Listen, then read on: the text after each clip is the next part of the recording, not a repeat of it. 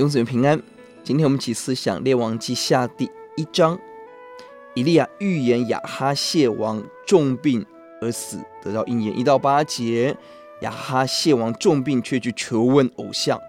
以利亚责备他即将要过世。九到十五节，神派出三批人去捉拿以利亚，被烧死两批，第三批谦卑恳求以利亚下去传讲预言。我们看到先知带着神的权柄继续定准，神透过他预言这个国家的命运。他面对人极其勇敢，大力讲责备的信息。面对三十批五十人的检警人员，在人面前没有惧怕，大力见证神给先知的权柄。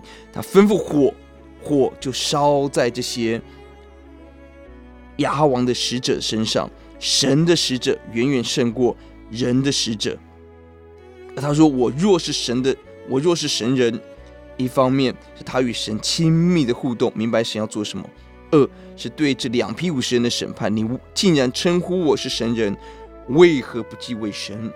从君王亚哈谢的角度，二第二第二节，当他遇到患难的时候，第一反应继续问偶像。这长期拜偶像人陷到极大的谎言虚幻当中。第八节，他明明知道伊利亚，却不求问先知。九到十五节，三次派人去捉拿他。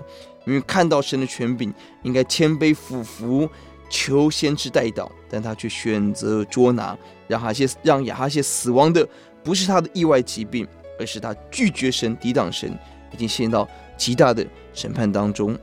十六节对王说：“耶和华是如此说，你差人去问以格伦神巴力西普，仅以以色列中没有神可以求问吗？所以你必不下所上的床，必定要死。”当人拜偶像的时候，其实已经落入到死亡的黑暗中了。灵性的死亡必然带来生活、社会、国家全面的死亡。明明是认识神、敬拜神、被神命名的以色列国，在关键的时刻去找别神，上帝情何以堪？今日在教会中，我们是一群敬拜神、认识神的子民。到底我们关键时刻是寻求人，还是寻求神？依靠人，还是依靠神？